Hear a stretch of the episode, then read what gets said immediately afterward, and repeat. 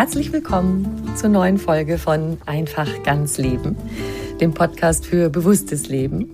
Ich bin Jutta Ribrock, Moderatorin, Hörfunkredaktorin, Autorin und Sprecherin, unter anderem für Radionachrichten und Hörbücher. Und in diesem Podcast spreche ich alle zwei Wochen mit außergewöhnlichen Menschen über alles, was das Leben schöner, spannender und auch entspannter und leichter macht. Und heute ist bei mir Katharina Schickling, Journalistin, Dokumentarfilmerin und Bestsellerautorin. Ihr aktuelles Buch, die 100 besten Eco-Hacks, liefert Tipps, wie wir in unserem Alltag nachhaltigere Konsumentscheidungen treffen können. Viel Freude beim Hören.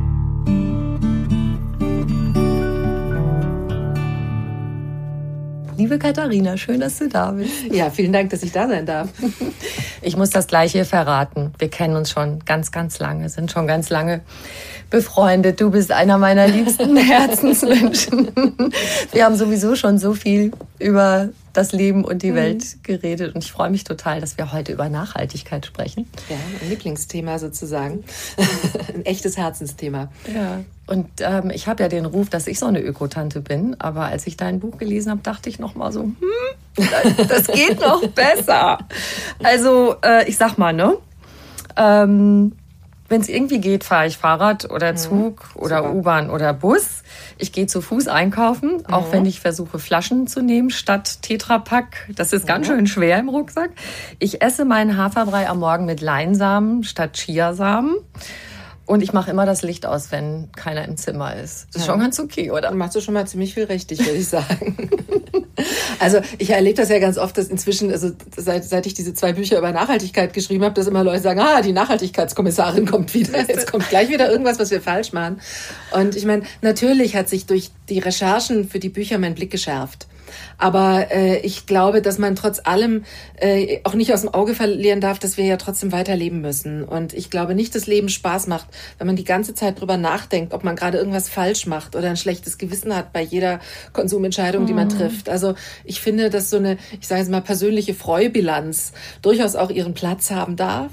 Ähm, das ist mir wahnsinnig wichtig. Und ich glaube, das ist was sehr Typisches für uns Deutsche, dass wir immer das Gefühl haben, wir müssen es so überperfekt machen. Also wir, wir machen Diät und dann essen wir ein Stück Torte und dann ist die ganze Diät nichts mehr, weil wir haben ja ein Stück, dabei haben wir in Wirklichkeit einfach nur einmal mehr Kalorien gegessen, aber die ganze Zeit vorher und hinterher ja nicht. Und ich glaube, man muss das mit der Nachhaltigkeit ein bisschen ähnlich sehen. Also mhm. selbstverständlich ist es total wichtig, dass wir unseren Lebensstil ändern. Das ist wirklich wichtig. Aber gleichzeitig muss das auch weiter im Alltag lebbar sein. Und was mir eben in meinem, also vor allem eben jetzt in meinem neuen Buch wichtig ist, ist es auf, auf einen sehr lebbaren Alltag auch runterzubrechen und zu sagen, okay, vielleicht schaffe ich nicht alles, aber vielleicht schaffe ich ein paar dieser Dinge.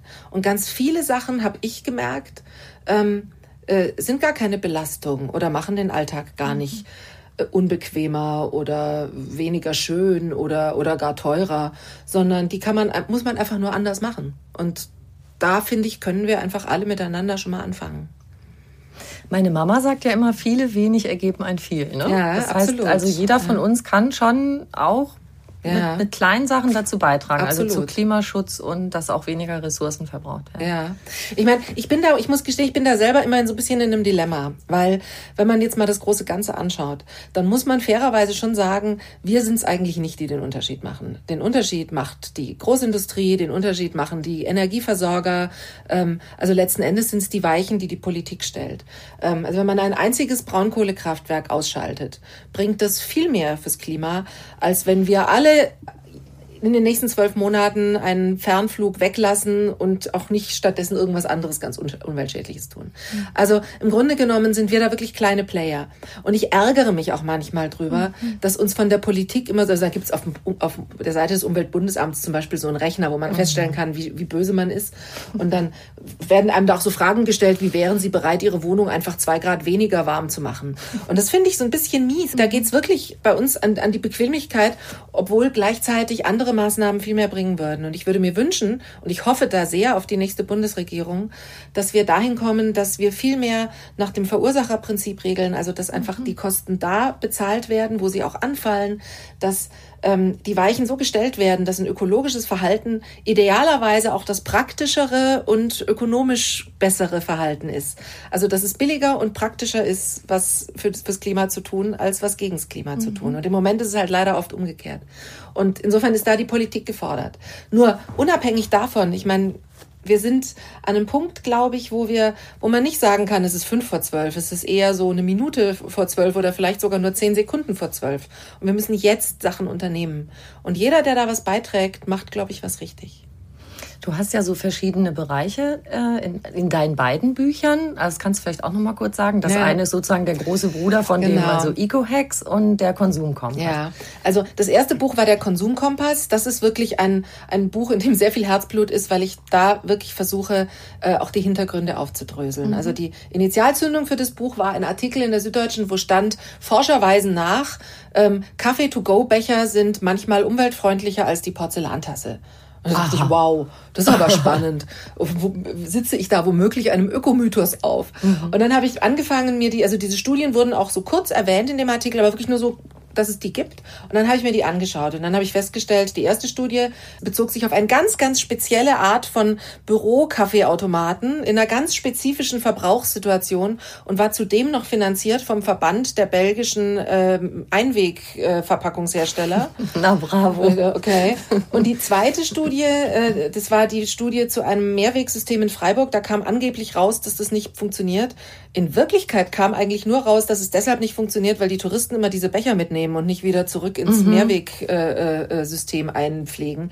Und das ist aber an sich sehr wohl die viel ökologischere Variante ist. Und da habe ich gedacht, wow, also da werden Sachen über seriöse Medien rausgeblasen und niemand guckt sich die dahinterliegenden Studien genauer an. Und da war ich irgendwie, da war mein Ehrgeiz geweckt. Und das Resultat meiner Recherchen, wo ich mich wirklich durch Ökobilanzen durchgefuchst habe und mit Experten telefoniert habe und versucht habe, die Autoren von so Studien zu finden und nachzugucken, was steht denn da wirklich drin. Also das Resultat dieser Recherchen war der Konsumkompass. Das ist also ein sehr umfassendes Buch, wo durch alle Konsumbereiche durch ich ähm, versuche aufzuzeigen, was die bessere Herangehensweise ist, wie man umweltverträglicher lebt und das Ganze aber auch immer untermauert durch die einschlägigen Studien und Quellen, sodass dann jeder auch nachgucken kann, stimmt es überhaupt, was die da behauptet. Und dann habe ich aber gemerkt, das ist schon ein ganz schönes Brett und viele Leute wollen es ja einfach nur richtig machen und wollen gar nicht wissen, warum das jetzt richtig ist und sagen einfach, nerv mich nicht mit den ganzen Details, sag mir nur einfach, was für eine Tüte ich nehmen soll. Ja. Und deswegen habe ich jetzt ganz neu noch eine sozusagen Light-Version des Konsumkompass geschrieben, die 100 besten Eco-Hacks, wo ich eben wirklich versuche, einfach nur ganz konkrete Tipps zu geben. Und wer es dann genauer wissen will, der muss dann halt den Konsumkompass lesen. Und wer sagt, ja, ich vertraue der, dass die ordentlich recherchiert hat, der kommt damit dann auch schon recht weit. Ich habe ja beides gelesen, weil ich immer alles ganz genau wissen will. Ne? genau. Und du deckst da so verschiedene Bereiche ab. Mhm. Sag mal welche. Also Essen. Es geht um Essen, es geht um Verpackung, ganz wichtiges Thema. Mhm. Ähm, es geht um Strom. Ähm, es geht und, und um Geräte, die Strom verbrauchen. Natürlich in dem Zusammenhang auch, auch viel ums Internet. Also da machen wir uns mhm. ja immer gar nicht klar, was für einen mhm. äh, äh, Stromverbrauch wir durch dieses ganze Gegoogle und Gemaile und Gestreame auslösen.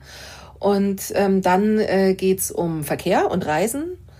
Und dann habe ich noch so ein letztes Kapitel, das ist im Prinzip so das Sammelkapitel, das heißt so Konsum allgemein. Also da, da fällt dann sowas drunter wie das äh, äh, plastikfreie Bad, aber auch ähm, äh, äh das Thema Windeln oder äh, äh, der Oha. Weihnachtsschmuck oder so. Also da habe ich im Prinzip alles an, was so unsere Konsumwelt betrifft, zusammengefasst, was jetzt zu den großen vier Ernährung, Verpackung oder Müll, ähm, Energie, Reisen nicht passt. Mhm. Verkehr.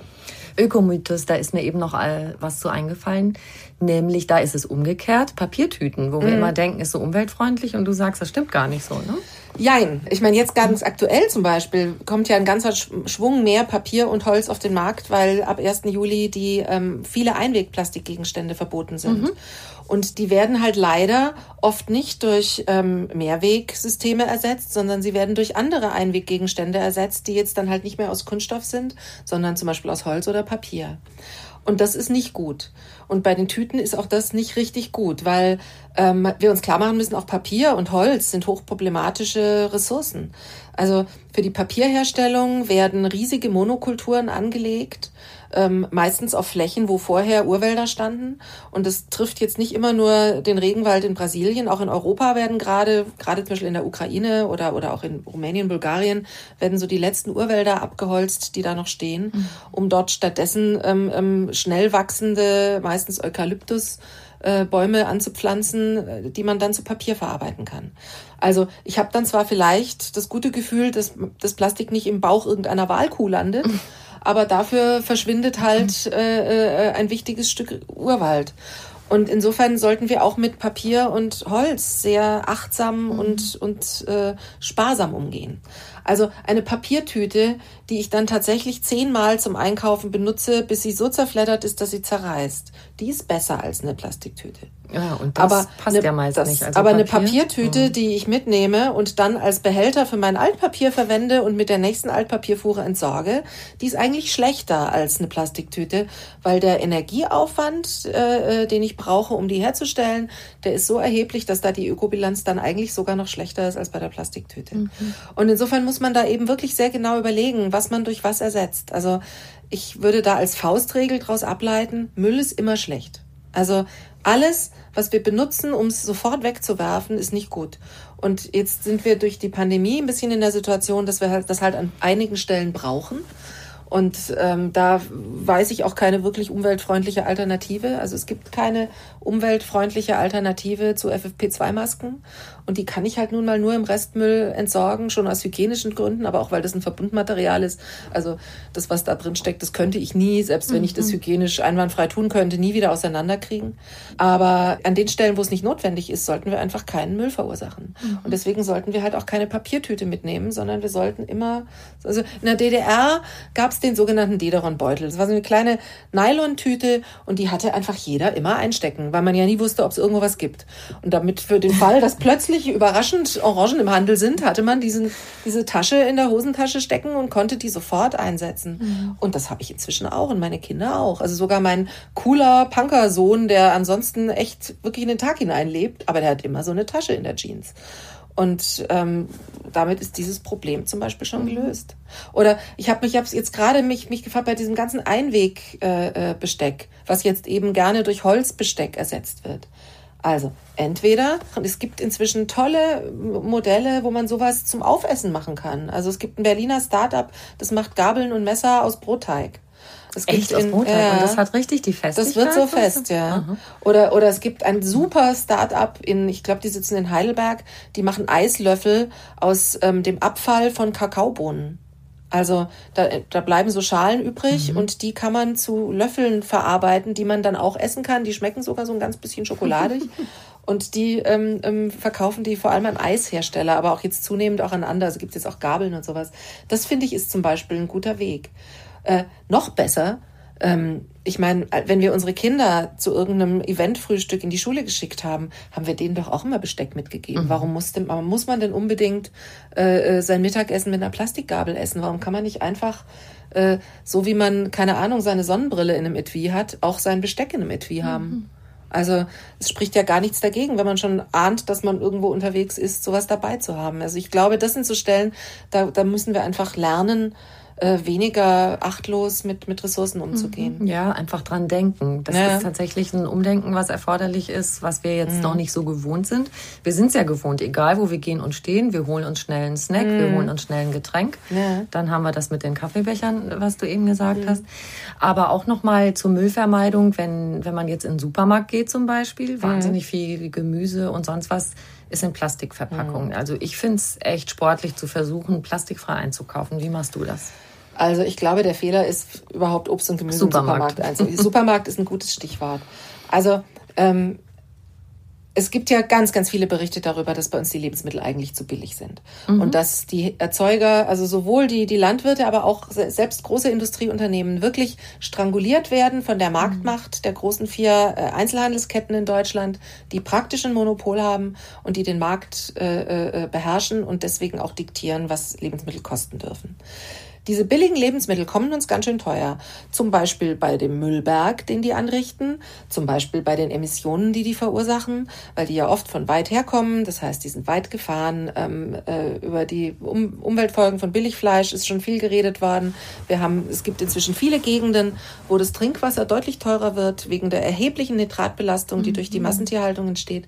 Also vieles an den billigen Lebensmitteln, die wir im Supermarkt finden, bezahlen wir anderswo. Ich wollte sagen, das ist nur wir der schöne Schein. Ne? Ja, ja, da sind wir wieder beim Thema Verursacherprinzip. Mhm. Also wenn mhm. wir das zahlen würden, was realistisch das Lebensmittel kostet und was im Moment halt über Steuern und Abgaben auf alle umgelegt wird, mhm. dann ist zum Beispiel auch der Preisunterschied zwischen Bio und äh, äh konventionell gar nicht mehr so sehr hoch. Und ich glaube, dass man, also das, das Erste, was man richtig macht, ist, wenn man wo einkauft, wo jemand steht, den man fragen kann den man fragen kann, wo kommt das her, warum ist das verpackt, wie ist das erzeugt worden, was ist das für eine Ware. Und das muss gar nicht unbedingt teurer sein. Also ich ähm, glaube, dass die meisten Leute sich so dran gewöhnt haben, im Supermarkt ist alles billiger, dass, dass das so gar nicht mehr in Frage gestellt wird. Aber wenn man dann mal auf den Wochenmarkt geht, stellt man plötzlich fest, die Sachen da sind überhaupt nicht teurer. Mhm. Und, ähm, und sie sind zudem oft frischer. Weil, also ich bin ein großer Fan von allem, was möglichst viele Zwischenstationen zwischen Erzeuger und, und, und Kundschaft ausschaltet. Also nicht klar, nicht jeder kann beim Bauern um die Ecke einkaufen, aber, aber Bauernmärkte gibt's eigentlich fast überall. Leider haben die oft zu blöden Zeiten offen. Also ich verstehe nicht, warum Märkte nicht dann offen haben, wenn die meisten Leute Zeit zum Einkaufen haben. Aber, aber irgendwie kann man es ja in aller Regel möglich machen. Und da kauft man dann halt Dinge, entweder direkt beim Erzeuger oder bei jemandem, der es beim Erzeuger eingekauft hat. Mhm.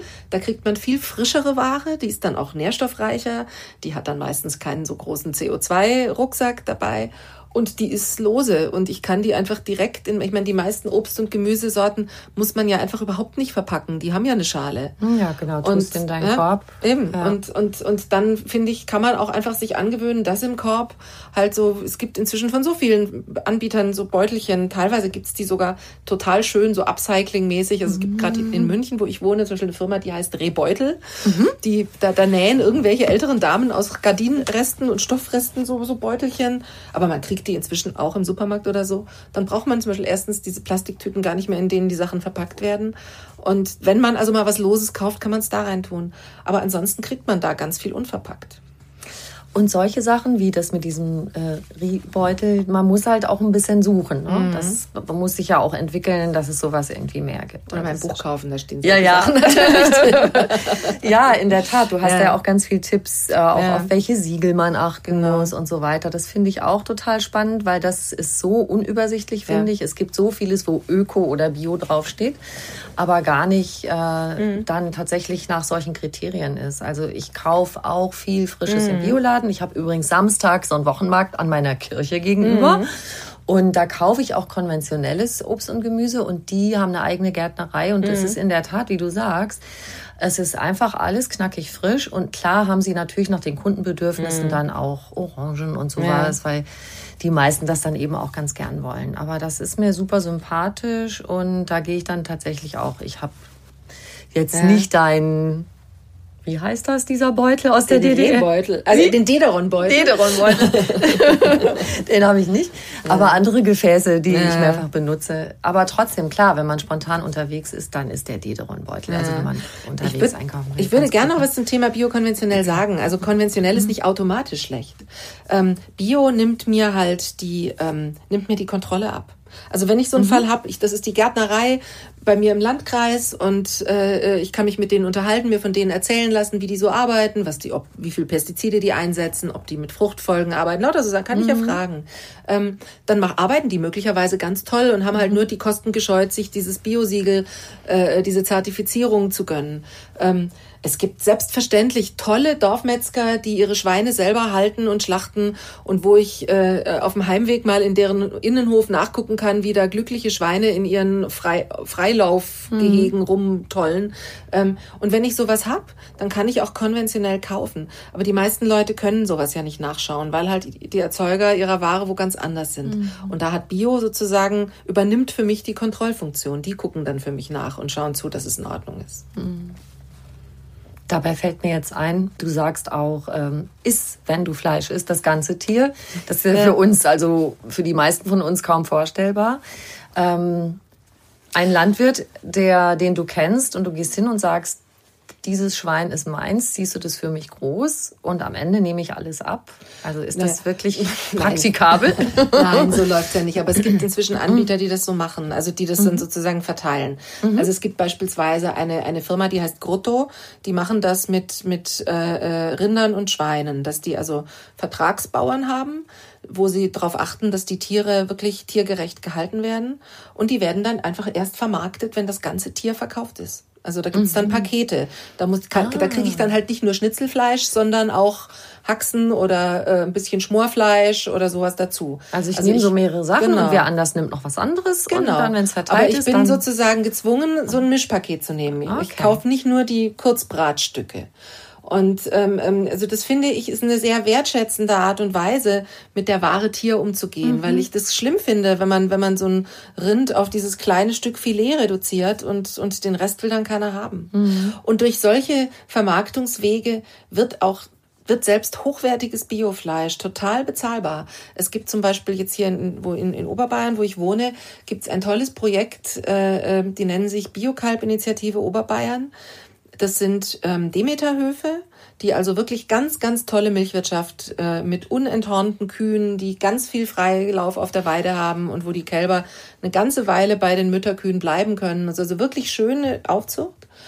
Und die vermarkten das äh, Jungbullenfleisch, was bei ihnen anfällt, und auch das Fleisch der, der alten Milchkühe, die dann irgendwann geschlachtet werden, in genau solchen Paketen. Mhm. Und da bin ich dann bei Kilopreisen, ähm, die sind weit von dem entfernt, was ich in der Stadt in einem Bioladen für Rindfleisch zahlen würde. Mhm. Da zahle ich dann äh, für so ein Paket einen Preis, der ist echt machbar und ähm, und und habe halt so eine Mischung aus allem Möglichen. Mhm. Das geht, wird in Direktvermarktung verkauft. Das ist ja doch ein ganz schöner Ausflug, wenn man da hinfährt und ein bisschen auf dem Hof äh, Kaffee trinkt und Kuchen isst und dann mhm. fährt man halt mit seinem fünf oder zehn Kilo Paket Rind diverse Teile nach Hause und, Klingt gut. Und, und sorgt eben für einen sehr nachhaltigen Umgang mhm. äh, mit einer Ressource. Ja, und auch zu wissen, dass die da so tiergerecht aufwachsen. Absolut. Also das ja. sind Betriebe, für die lege ich meine Hand ins Feuer. Also ich habe da oft gedreht und bin da oft gewesen in den Ställen und die machen es wirklich gut. Also denen liegt wirklich an ihren Tieren.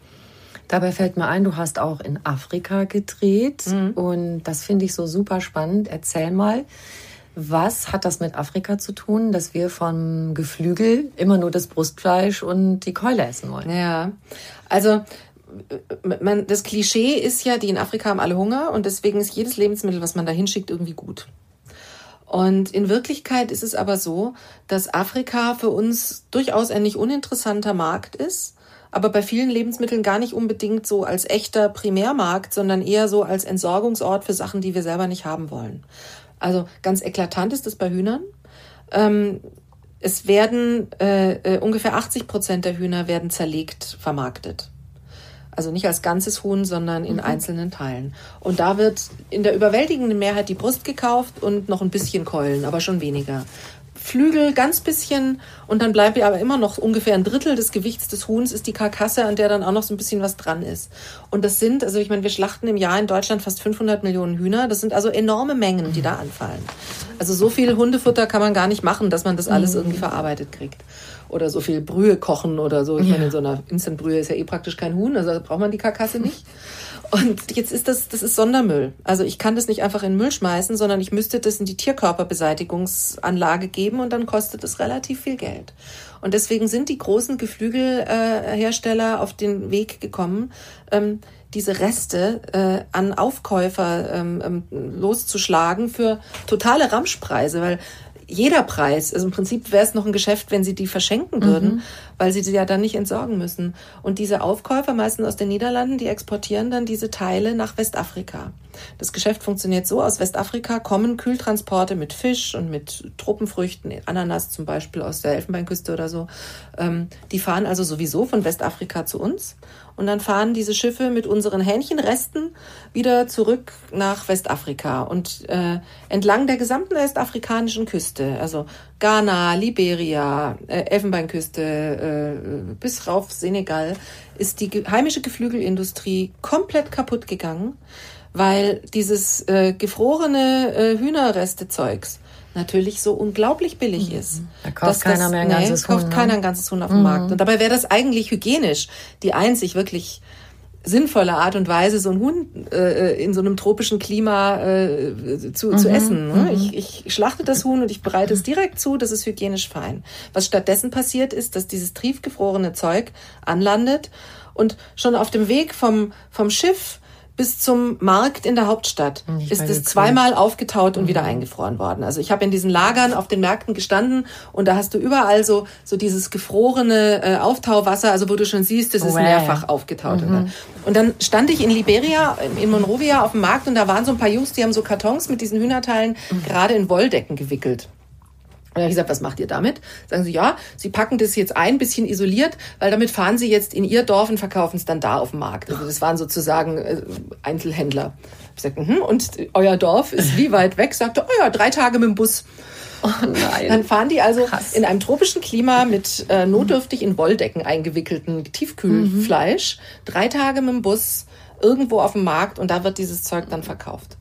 Und wir haben also wir sind jetzt nicht in solchen Dörfern gewesen. Wir waren nur, ich würde mal sagen, so in so einem Umkreis von einer halben Tagesreise rund um die Hauptstadt und haben auf Märkten Proben genommen und haben die dann zu Hause in Deutschland untersuchen lassen. Und von, ich habe es jetzt nicht mehr im Kopf, ich glaube, wir hatten insgesamt 15 Fleischproben. Da war nicht eine mehr verzehrfähig nach äh, äh deutschen Kriterien. Wow. Und ähm, also wir haben sozusagen eine gesundheitliche Komponente und wir haben diese ökonomische Komponente, dass wir, dass wir eine an sich dankbare Art und Weise, wie man in so einem Land zu Geld kommen könnte, weil Hühnerzucht ist was relativ Einfaches. Mhm. Das könnten auch Frauen gut nebenher machen. Das wäre also eine tolle Möglichkeit, äh, sich ein Auskommen zu, zu erwirtschaften. Und das funktioniert aber nicht, weil wir mit unseren äh, Hähnchenresten denen die Märkte kaputt mhm. machen. Und es gibt ein ähnliches Phänomen bei der Milch. Bei der Milch, ne? Mhm. Also, also wir exportieren auch ziemlich viel Haarmilchprodukte und Milchpulver. Und weil wir hier diese wahnsinnig billigen Preise haben, unter denen ja auch unsere eigenen Bauern unglaublich ja. leiden, weil das nie kostendeckend ist.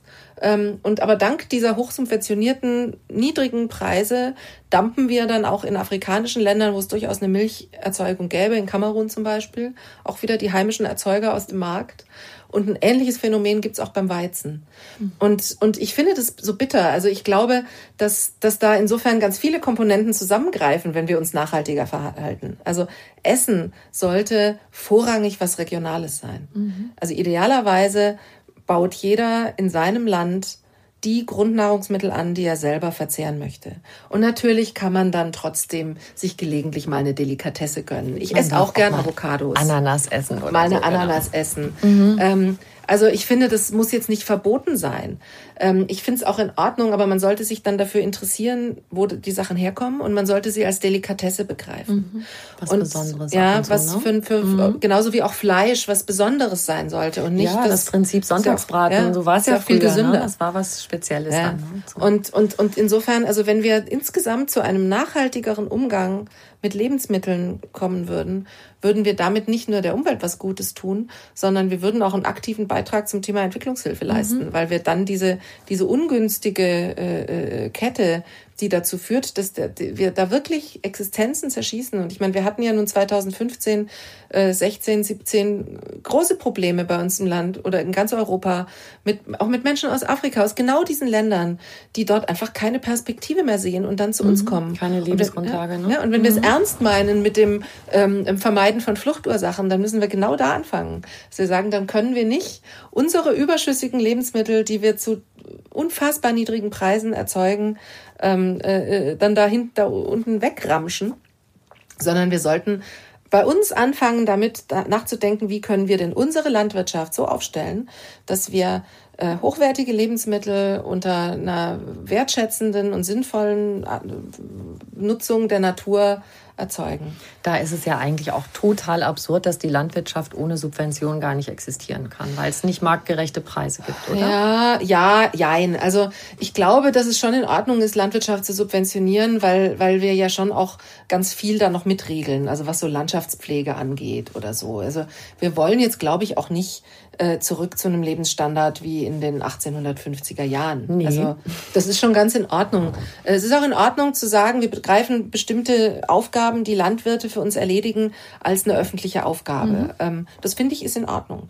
Aber da sollten wir dann halt die richtigen Sachen subventionieren. Im Moment subventionieren wir einfach die Größe der Felder. Also mhm. die, größ, ja. der größte Teil der Subventionen hängt an der, an der Größe der Flächen. Und das ist äh, äh, eine sehr ungerechte Herangehensweise, weil das ähm, da, da kriegen dann teilweise Großkonzerne, die einfach riesige äh, Ackerflächen äh, besitzen, ähm, kriegen Subventionen, die sie eigentlich nicht nötig hätten. Mhm. Und der kleine engagierte Bauer, der wirklich ganz, ganz viel für Landschaftsschutz tut, kriegt es nicht. Und mhm. leider ist die neue Agrarpolitik, die die EU jetzt gerade beschlossen hat, auch nicht geht auch in die geht Richtung. in die richtige Richtung, aber mhm. aber sehr zögerlich. Also da mhm. hätte ich mir viel größere Schritte gewünscht. Und ich wünsche mir von unserer heimischen Politik, dass wir dann einfach ab und zu mal ähm, ähm, der Motor sind und nicht immer so hinterherdackeln. Also ich fände es mhm. schön, wenn wir, wenn wir uns da mehr trauen würden und einfach sagen würden, na gut, aber wir zumindest machen jetzt Sachen besser. Gucken wir noch mal auf ein anderes Feld, Klamotten, ne? Mhm. Ganzer Kleiderschrank voll und nichts anzuziehen. Oh. Wie machen wir es mit Klamotten richtig? Da muss ich auch an so eine Kette denken. Ja, aber es ist ja auch, wenn man auf die Herstellung guckt, es ist ja sogar das Lieferkettengesetz ähm, auf den Weg gebracht worden, ja. was aber auch erstmal ziemlich rudimentär ist. Aber jetzt noch mal so wir als Verbraucher, mhm. wie machen wir es gut mit der Kleidung? Also ähm, ich habe das für mich auch noch nicht abschließend gelöst, weil ich äh, finde, dass ähm, natürlich, also ich, ich bin schon auch jemand, der, der die therapeutische Wirkung eines schönen Kleides kennt. Ähm, Geht mir gleich besser. Ähm, ich glaube, äh, ich glaube, dass da gerade aber viele spannende Dinge passieren. Erstens finde ich, gerade so in den letzten zwei, drei Jahren gibt's unheimlich viele Firmen, die ähm, die wirklich sich Mühe geben, nachhaltiger zu produzieren, also zu fairen Löhnen, ähm, mit äh, äh, Biobaumwolle, mit äh, weniger umweltschädlichen Farben. Also da, da passiert viel und, und, und verlässt auch so ein bisschen diese Jute statt Plastikecke. Also es sind mhm. dann auch trotzdem schicke Sachen und, und modische mhm. Sachen. Ähm, es gibt in Baden-Württemberg gibt so ein Unterwäsche-Startup, die also eigentlich Öko-Wäsche machen, aber die total cool aussieht oder so. Also da gibt's jetzt einfach viele Firmen, die da, glaube ich, die, die, die Zeichen der Zeit erkannt haben. Ähm, aber ich glaube, der, der Schlüssel ist tatsächlich weniger und Kreislaufwirtschaft. Also ähm, ganz oft legen wir ja Klamotten ab oder haben Leichen mhm. im Kleiderschrank schlummern, die wir nie anziehen, die aber an sich völlig einwandfrei sind.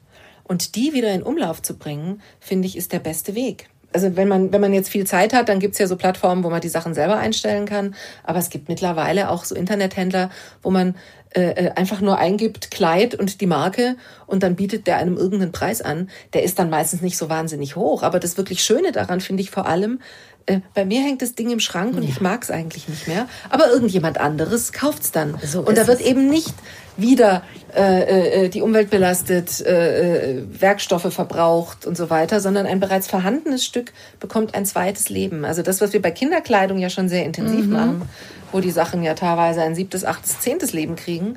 Ähm, das finde ich, können wir bei Erwachsenenklamotten auch noch viel mehr ich machen. Fand das früher immer toll, diese Tüte mit den geerbten Sachen, ja. die von Cousinen und so kamen. Super, super. Ja. Und ich, also ich mache das inzwischen sehr konsequent. Also ich, ich gehe wirklich äh, alle, einmal im Jahr durch meinen Kleiderschrank und was ich zwei Jahre nicht anhatte, sortiere ich aus und führe es dann irgendeiner Verwertung zu. Mhm. Also ich muss zugeben, ich habe jetzt einfach nicht den Nerv, äh, äh tagelang mit Interessentinnen für irgendwelche Blusen zu kommunizieren. Also ich nehme in Kauf, dass da nicht viel Geld rumkommt. Aber die Tatsache, dass, dass die Sachen irgendwo einen, einen Sinn finden, mhm. das finde ich daran gut. Das freut mich. Und das, dafür müssen wir, glaube ich, hin. Geht mir auch genauso. Das, also das wenn ist ich, das Ziel. Ja, ich stelle manchmal einen kleinen Karton mit zu verschenken Sachen mhm. draußen hin, wenn Markttag ist zum Beispiel. Ja. Ne?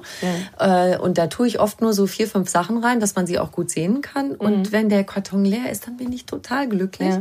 Ich will gar nichts dafür haben. Es, es quält mich geradezu, Sachen zu haben, von denen ich weiß, ich benutze sie eigentlich mhm. gar nicht mehr.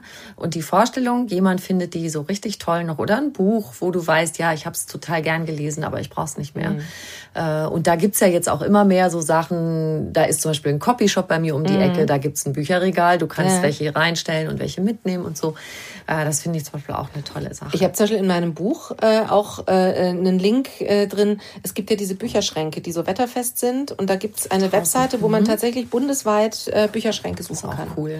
Und, ähm, und wo, also ich erlebe das bei dem bei mir um die Ecke ganz oft, wenn ich da Bücher reinstelle, teilweise schaffe ich es gar nicht, die reinzustellen, weil da schon Leute stehen und mir die direkt abnehmen. Oh, das ist aber schön, das nehme ich mal gleich. und, ähm, und da ist ein enormer Umschlag. Und ich glaube, das ist, mhm. das ist echt ein, ein Weg, wie wir ohne Komfortverlust oder ohne unser Leben zu schmälern, ähm, ähm, auf jeden Fall was Gutes tun können, indem wir möglichst viel Gebrauchtes selber verwenden und äh, auch Gebrauchtes wieder in Umlauf bringen. Mhm. Und da ist das Internet eine tolle Hilfe. Ich meine, eBay Kleinanzeigen, äh, äh, Möbel, was man da, also, also Ikea-Möbel, die man sonst wahrscheinlich wegschmeißen würde, aber es findet sich nochmal jemand und wenn der auszieht, findet er wahrscheinlich auch wieder jemand, ja. der die Sachen haben will. Funktioniert meistens gut. Und ja. wirklich, wenn du es auch verschenkst, ja. Äh, ist ja auch eine tolle Sache, wenn es einfach noch jemand benutzt. Ne? Genau. Okay, jetzt hast du es bei den Kleidern schon gesagt. Äh, das Beste ist eigentlich das, was man sich nicht kauft. Ich muss das mal eben zitieren. Du hast bei deinem dicken Konsumkompass ein Zitat vorangestellt von einem klugen mhm. Menschen aus vorchristlicher Zeit. Wie zahlreich sind doch die Dinge, derer ich nicht bedarf. Das hat ein gewisser Sokrates gesagt. Mhm. Hatten die alten Griechen auch schon ein Thema mit Überfluss eigentlich? Möglicherweise, ja. Also die Reichen zumindest. Ich meine, damals war ja die soziale Schichtung noch eine deutlich andere. Aber also ich glaube, wir müssen uns einfach wirklich bewusst machen, in was für einer wahnsinnig überfüllten Welt wir ja. doch inzwischen leben und wie wenig wir davon dann tatsächlich benutzen. Mhm. Das ist immer schön, wenn wir im Urlaub sind. Wir haben unsere Lieblingssachen mit und tun so drei Kleider in den Schrank im Hotel und ne, mhm. die schönste Unterwäsche und so und denken immer, ich habe hier die ganze Zeit alles, was ich brauche. Wieso, mhm. was habe ich denn sonst noch für einen Krempel? Naja. Und ich habe dann meistens doch immer noch fünf Kleider dabei, die ich dann gar nicht anziehe. Auch das. Weil ich dann doch eigentlich immer die drei Lieblingskleider anziehe. Also ich habe mir zum Beispiel inzwischen angewöhnt, immer wenn ich was kaufe, überlege ich mir, ersetzt das irgendwas anderes, genau. was ich schon habe? Und finde ich das tatsächlich schöner als das Teil, was ich jetzt gerade ersetze? Weil wenn ich schon was hab, was ich eigentlich auch mag und was ich eigentlich sogar noch einen Tick schöner finde als das, was ich gerade im Begriff bin zu kaufen, dann kaufe ich es nicht. Also mhm. dann ist dieses kurzfristige, oh, jetzt habe ich aber was Schönes. Mhm. Also ich versuche wirklich, wirklich mit, ich versuche bewusster zu konsumieren. Also ich versuche mir die Sachen dann wirklich auch mal sehr genau anzuschauen, sehr genau zu überlegen, will ich das wirklich und mhm. wofür will ich das? Wo, wo ziehe ich denn das zum Beispiel an? Wofür brauche ich das? Mhm. Ähm, und möglicherweise ist es so, dass ich sage, ja, ich habe jetzt drei tolle Anlässe und da will ich dieses Kleid unbedingt anziehen und da werde ich mich drin glücklich fühlen. Und dann finde ich es auch okay, das zu kaufen. Aber ähm, ganz oft denke ich mir dann auch, nee, wenn ich mal ehrlich bin, eigentlich habe ich sowas schon. Und ansonsten grundsätzlich eher hochwertig, also nicht zehn T-Shirts, die schnell zerfleddern, sondern so eine Handvoll. Ja, ja und vor allem sind. reparieren. Also da ist ja, ehrlicherweise muss man ja sagen, es ist ja gar nicht automatisch hochwertig oder nicht. Also ich habe mhm. äh, ich habe ein Sommerkleid, das habe ich vor sieben Jahren für neun Euro in Albanien in einer Boutique gekauft. Das ist jetzt alles andere als hochwertig. Sieht man auch an den Nähten, es hält aber immer noch. Also es stimmt ja nicht, dass billige mhm. Sachen automatisch sofort kaputt gehen. Meistens ist die Qualität von vermeintlich, also von teureren Sachen, ja, die sind ja nicht zwangsläufig hochwertig und die sind übrigens auch nicht zwangsläufig unter faireren Bedingungen zusammengenäht mhm. worden. Also oft näht Armani in der gleichen äh, im gleichen bangladeschischen, wie sagt man, bangladeschanischen, egal, oder also in so. Bangladesch, wie oder so, ne? Sweatshop mhm. wie H&M. Also das, mhm. das, das muss nicht unbedingt bedeuten, dass da die Bedingungen besser sind. Und ich, ich glaube, der Punkt ist einfach, wir müssen reparieren. Also wieder Socken stopfen. Ja, ja gut, Socken weiß ich nicht, die, die sind halt wirklich oft echt von schwierig. dieser Qualität. Aber ja. bei Schuhen geht mir das ganz oft so, dass ich mit meinen Schuhen, die ich einfach sehr mag, beim Schuster stehen, dann sagt der mal, aber ganz ehrlich, die, sowas kriegen Sie doch für 50 Euro und mein, die Reparatur kostet jetzt 22. Und ich sage, das ist mir egal. Ich, mm. ich finde es trotzdem besser, die 22 Euro für die Reparatur auszugeben. Erstens weiß ich ja gar nicht, wie lang es hält. Möglicherweise habe ich dann zwei, drei Jahre Ruhe. Und zweitens ähm, bin ich, äh, will ich ja gar keinen anderen Schuh, sondern ich will genau den. Genau den. Mhm. Und das finde ich, finde ich dann besser. Aber noch ein Wort zu diesem Lieferkettengesetz. Das ist, das trifft den, den, das Problem ziemlich genau. Ähm, das, was jetzt verabschiedet worden ist, das macht leider an der ersten Stelle halt. Also im Grunde genommen muss ich als als, als in, in Verkehrbringer, wie es immer so schön mhm. heißt, nur bis zur ersten Station nachweisen, dass ich überprüft habe, dass alles in Ordnung ist. Jetzt geht das ja aber oft über fünf, sechs Stationen genau. mit Zwischenhändlern und dann macht einer nur die Verpackung drum und der nächste näht Etikett rein und der davor macht äh, und, und dann bin ich eben irgendwann doch wieder da, dass beim Färben der Jeans äh, ganze Flüsse umkippen und die Leute vergiftet werden und äh, äh die Mitarbeiter giftige Dämpfe einatmen und das wird eben dann doch wieder nicht unterbunden weil das halt so viele Stationen weg vom Inverkehrbringer ist, dass er mhm. da auch nicht mehr haftbar gemacht werden mhm. kann. Also das ist wirklich auch wieder nur ein sehr kleiner Schritt in die richtige Richtung. Es gibt ja auch, was du beschreibst, das finde ich total spannend, jetzt zum Teil schon Kleidung aus total abgefahrenen Grundstoffen, mhm. Garnelenschalen und so Zeug mhm. oder auch so äh, Kunststoffe, die wieder verwertet werden. Ist das auch ein Weg für die Zukunft? Oder weil du sagst ja im Grunde lieber nicht produzieren. Recycling mhm. ist eine super Sache, aber also, wie siehst du das? Also, ähm, ähm, Mehrweg ist immer am allerbesten genau. bei allem. Also bei Kleidung genauso wie bei Einkaufstaschen oder, oder äh, Geschirr. Ähm, also insofern die Jacke, die einfach eine Jacke bleibt und tatsächlich getragen wird, bis sie auseinanderfällt, ist mal der beste Fall. Ähm, wenn dann Sachen recycelt, also in, oder in, um jetzt mal beim Kunststoff zu bleiben, also die PET-Flasche, die einfach als PET-Flasche möglichst viele Umläufe hat, ist der Idealfall. Die PET-Flasche, die zerschreddert wird und dann zu Funktionsbekleidung gemacht wird, ist, ist der zweitbeste Fall. Aber eben wirklich nur der zweitbeste, weil da wird ja auch wieder Energie eingesetzt, mhm. um aus der Flasche eine Faser zu machen, die man dann wieder verspinnen kann. Insofern ist das besser, als wenn frische Materialien verwendet würden, aber es ist nicht gut. Gut ist ein möglichst langer Kreislauf mhm. eines einmal produzierten Gegenstandes. Die Ökosünde ist ja immer die Produktion. Ja. Das ist der Moment, wo die, wo die Ökobilanz ins Bodenlose fällt. Und insofern muss die sich irgendwie lohnen durch möglichst viele Tragevorgänge oder durch möglichst viele Benutzungsvorgänge. Da habe ich auch zwei Fragen zu zwei völlig verschiedenen Produkten. Also Klamotten haben wir jetzt gerade.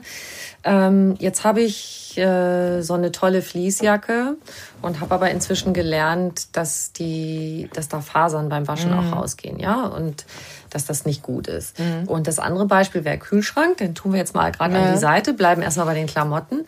Ist es jetzt besser, wenn ich mir äh, ein Öko-Vlies kaufe, wo keine bösen Fasern ins Wasser geraten, oder wenn ich meine Fließjacke, mhm. die ich schon habe, doch noch weiter benutze und die muss ich ja ab und zu waschen. Ich weiß schon, ich soll sie auch lüften, aber. Ja.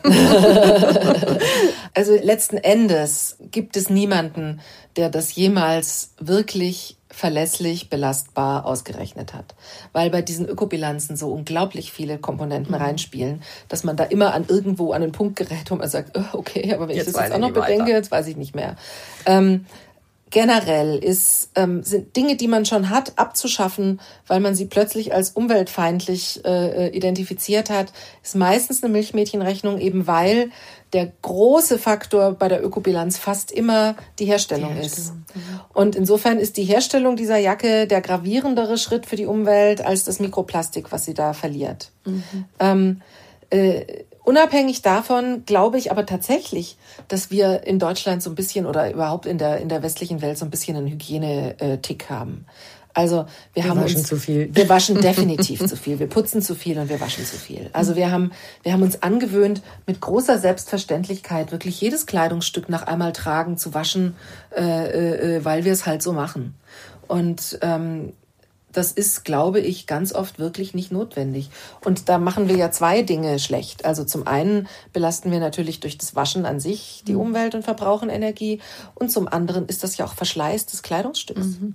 Also, also ein Kleidungsstück, was ich nach jedem Tragen wasche, ähm, das ist dreimal so schnell kaputt wie ein Kleidungsstück, was ich nach jedem dritten Tragen wasche. Mhm. Und tatsächlich, also ich meine, Lüften ist ja was, das man probieren kann. Also da, da verbraucht man ja jetzt keine überflüssige Energie. Also möglicherweise reicht's ja wirklich, ich hänge das mal über Nacht auf den Balkon mhm. und dann schnupper ich mal dran und stell fest, geht noch, ist eigentlich jetzt wieder ganz frisch. Ähm, also ich glaube, dass man, wenn man jetzt nicht gerade schwer körperlich arbeitet oder Sport treibt, man muss nicht zwingend alles wirklich immer sofort mhm. nochmal waschen. Anderes Thema übrigens auch Reißverschlüsse. Ähm, wenn ich die Klamotten mit geschlossenen Reißverschlüssen immer aufbewahre, dann halbiere ich die Lebensdauer meines Reißverschlusses, weil ich ihn dann immer einmal zumache, ohne dass es einen Nutzen hat. Echt jetzt? Naja, klar.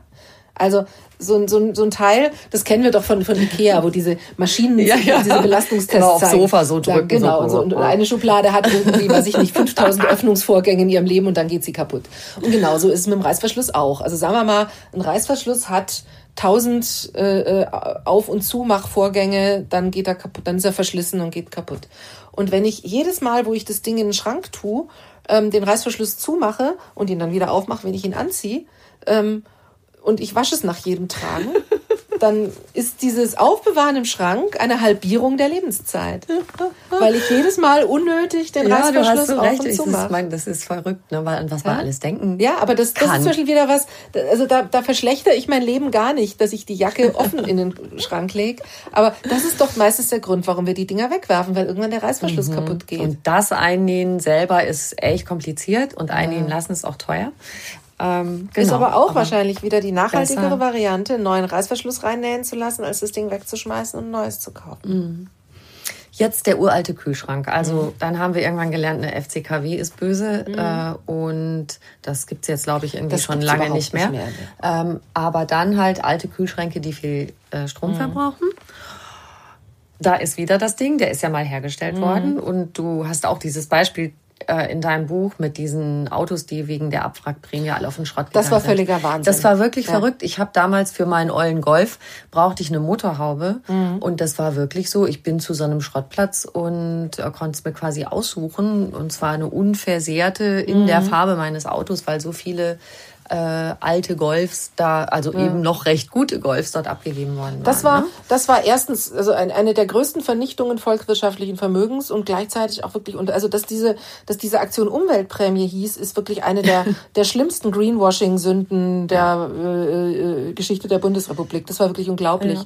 weil das de facto überhaupt keine Umweltwohltat äh, äh, Wohltat war, sondern das Gegenteil. Da sind funktionsfähige Gegenstände und wieder ein großer Teil der schlechten Ökobilanz entsteht bei der Produktion. Ja, die sind einfach weggeworfen worden, obwohl man die wunderbar noch hätte verwerten können. Und stattdessen, also im Grunde genommen war das einfach ein Förderprogramm für deutsche Autohersteller. Ja, auf jeden Fall. Und jetzt der Kühlschrank. So, der Kühlschrank.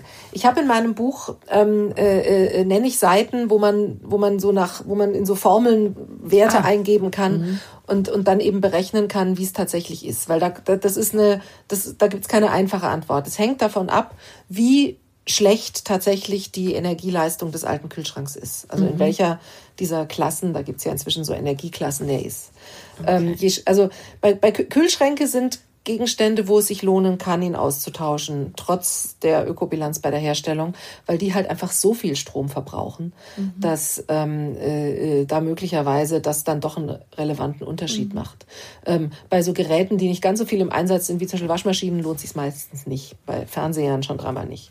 Aber bei Kühlschränken, da kann das, da kann das diese Bilanz kippen und das hängt dann eben wirklich davon ab, wie groß ist der Kühlschrank, wie viel Strom verbraucht er tatsächlich und durch was wird er ersetzt.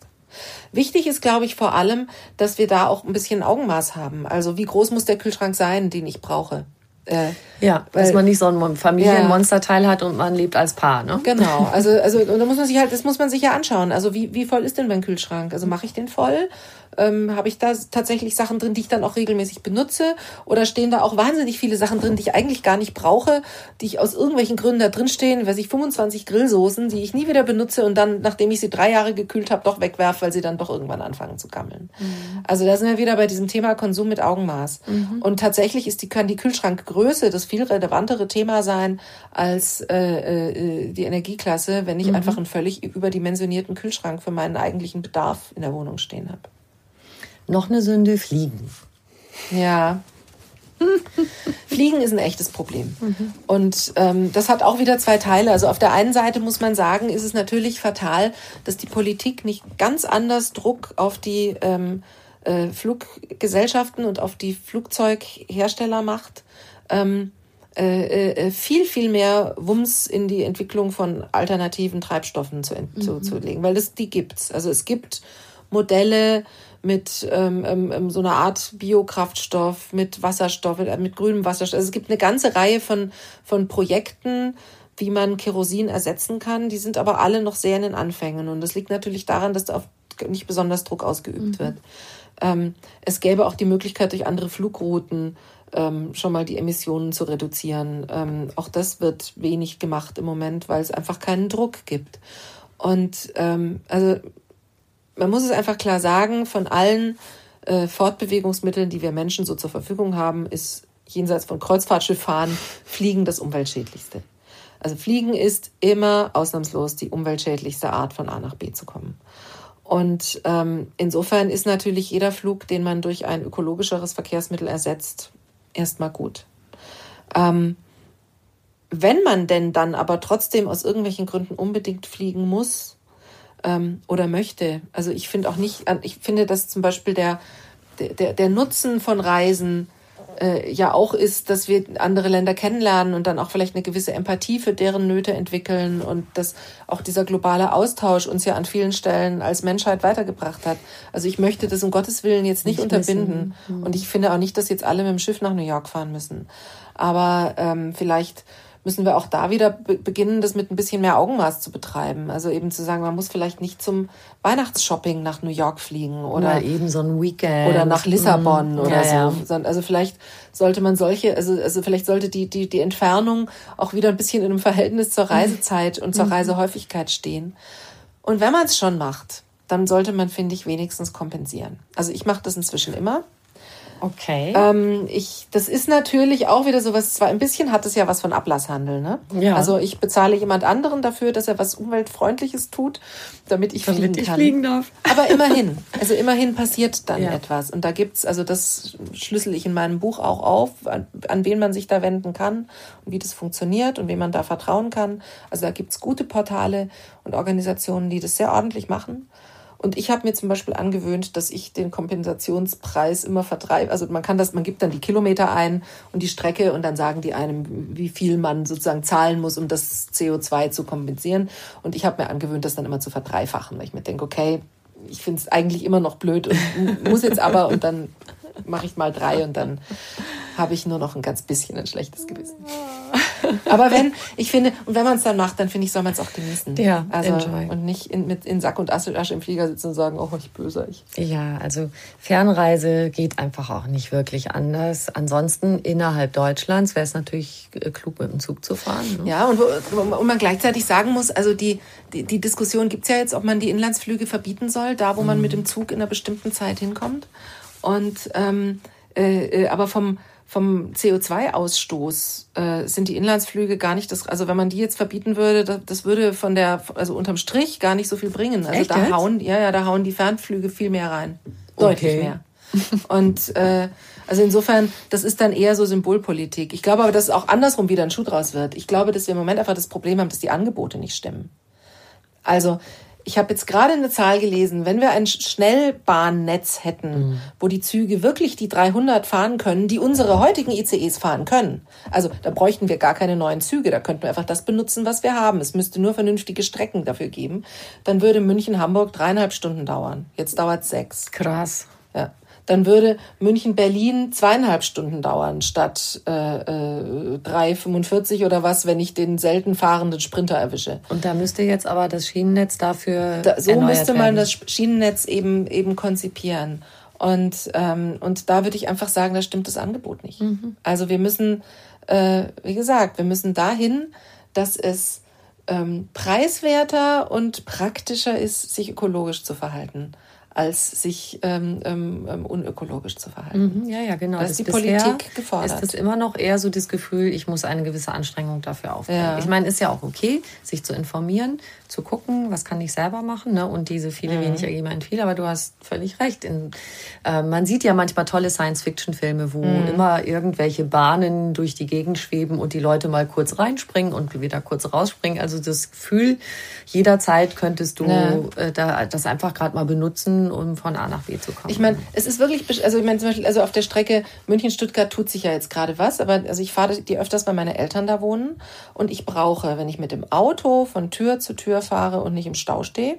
Und ich gehe jetzt einfach mal vom, vom guten Fall aus, weil auch mit der Bahn erlebt man ja viele Abenteuer. Aber gehen wir mal sozusagen von einer regulären Fahrt aus. Also ich brauche von Tür zu Tür, von mir zu Hause zu meinen Eltern ein bisschen unter zwei Stunden. Ich brauche mit dem Zug von Tür zu Tür ähm, fast drei auf, auf dieser vergleichsweise kurzen Strecke. Das ist ein großer Unterschied. Das mhm. finde ich ist eklatant. Mhm. Und dann ist es tatsächlich schwer, den Leuten zu vermitteln, warum sie dann noch die zusätzlichen Unbequemlichkeiten äh, in Kauf nehmen sollen, die der Zug ja mit sich bringt. Ich muss das Gepäck da irgendwie hinschaffen. Ich kann nicht fahren, wann ich will, sondern zu der Zeit, wo äh, der Zug fährt und dann ist der vielleicht voll oder ich kriege kein Ticket zu dem Zeit, wo ich war. Also, also all diese Unbehaglichkeiten habe ich ja in meinem Auto nicht. Und wenn ich die Leute aus dem Auto rausbringen will, dann, dann muss das andere irgendwie unheimlich praktisch sein. Mhm. Und, und da haben wir, glaube ich, da merkt man einfach, dass wir ein Land sind, in dem die Automobilindustrie eine ganz andere Lobby hat als alles andere. Und das merkt man auch an, an ganz kleinen Dingen. Also wir wohnen ja jetzt zum Beispiel, ich wohne in München und da kostet eine Parklizenz für einen Parkplatz in der Innenstadt ein bisschen was über 30 Euro. Ja, in der Stadt mit für den, ein ganzes Jahr? Mit den, für ein ganzes ja, Jahr. In der Stadt mit den höchsten Grundstückspreisen Deutschlands. Ähm, und die Instandhaltung von diesem Stück Straße, auf dem ein Auto steht, die kostet die Kommune ungefähr 1500 Euro im Jahr. Also ich werde sozusagen mit 1470 Euro subventioniert als Autobesitzer, damit ich da mein Parkplätzchen mhm. habe. Und das ist ja gar nicht einzusehen, warum das die Allgemeinheit finanziert. Warum soll das nicht bitte derjenige finanzieren, der da sein Auto parkt? Mhm. Also in, in Stockholm zum Beispiel kostet so eine Parklizenz 700 Euro. Es gibt ja Bestrebungen jetzt auch, ja. das eventuell teurer zu machen. Ja. Bis jetzt hat sich das noch niemand getraut. Ja, aber, aber, aber da müsst, das ist das, was ich meine mit mhm. Verursacherprinzip. Also wir müssen mhm. dahin, dass, ähm, dass äh, ein, ein ökologisches Verhalten belohnt wird und ein unökologisches Verhalten dann eben einen entsprechenden Preis kostet. Mhm. Und ich, ich, ich finde es auch ganz ärgerlich, wenn dann immer, also ich finde das sehr verlogen, wenn dann immer damit argumentiert wird, es muss ja sozial verträglich sein. Dann wird immer so getan, als ob die, die Rettung vor der Klimakrise auf den, auf den Rücken der Armen ausgetragen wird, die dann plötzlich ein viel teureres Leben haben. Das stimmt überhaupt nicht.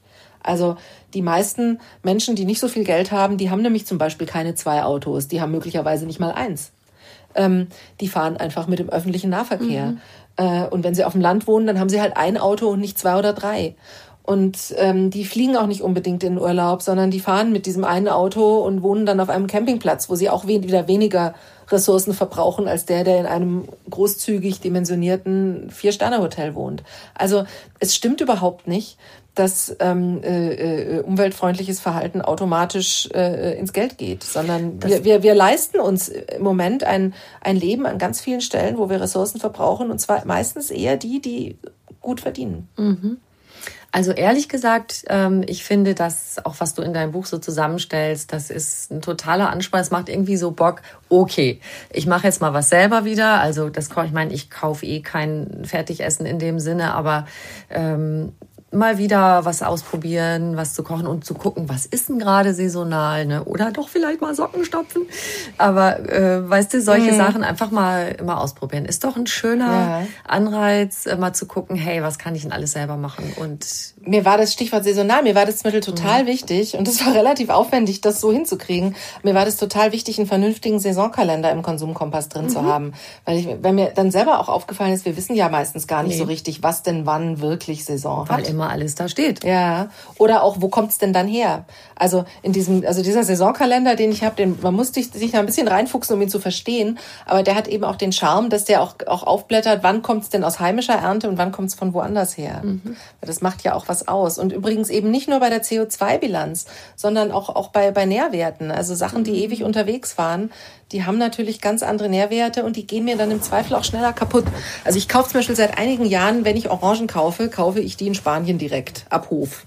Also da gibt so es so einen Biohof, der schickt seine Orangen ähm, ähm, europaweit. Und das ist ökologisch auch okay? Weil ja, das geht ja im Kurier. Also mhm. das ist ja, das mhm. fährt ja in einem Laster, in dem ganz viele andere Sachen auch noch fahren. Okay. Mhm. Aber also die, die, die, diese, diese Kiste Orangen, da kostet mich das Kilo ungefähr das, was ich jetzt hier im, im Supermarkt auch für Bio-Orangen zahlen würde aber die sind unfassbar frisch, weil die halt wirklich zwei Tage vorher noch am Baum hingen.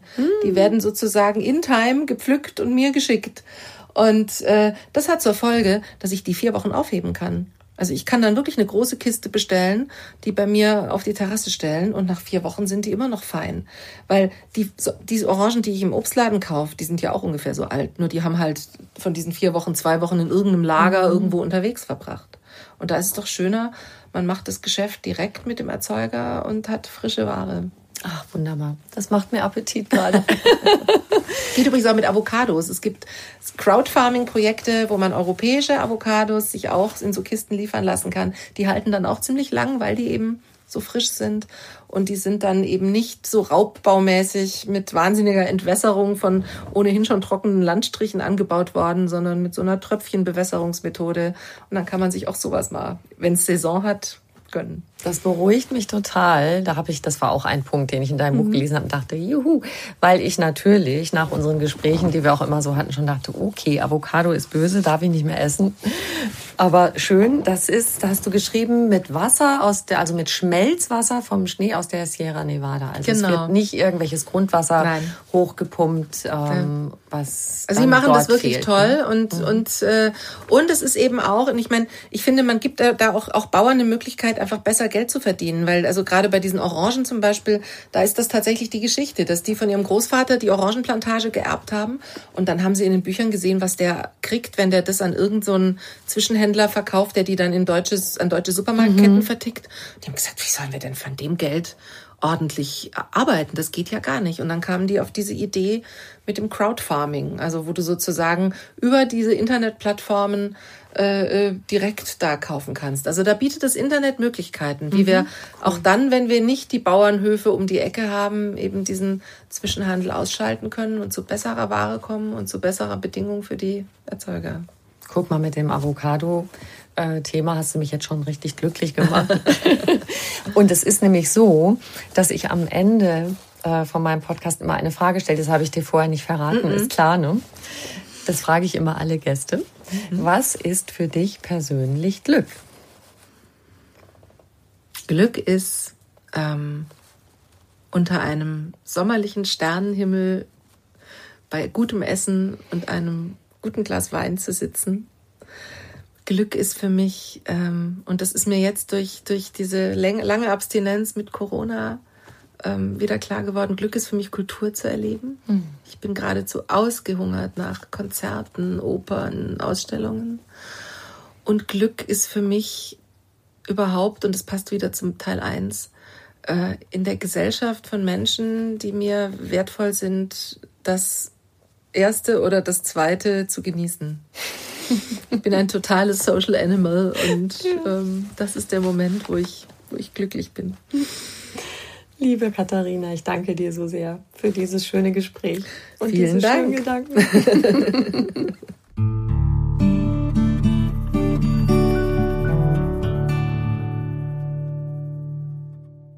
mehr über Katharina Schickling erfahren möchtest, schau gern in die Show zu dieser Folge. Da findest du auch den Link zu ihren Büchern. Wir zwei würden uns natürlich auch riesig freuen, wenn du uns eine kleine Bewertung schreibst und auf die fünf Sternchen klickst. Und bitte ganz gern weiter sagen, dass es den Podcast einfach ganz Leben gibt mit ganz vielen Tipps für mehr Lebensfreude. Noch mehr Anregungen für einen bewussten Lebensstil gibt es auf einfachganzleben.de und noch mehr tolle Podcasts auf podcast.argon-verlag.de. Diesen Podcast kannst du überall hören, wo es Podcasts gibt und dort auch kostenlos abonnieren. Alle zwei Wochen gibt es eine neue Folge und ich freue mich, wenn du wieder dabei bist. Ciao.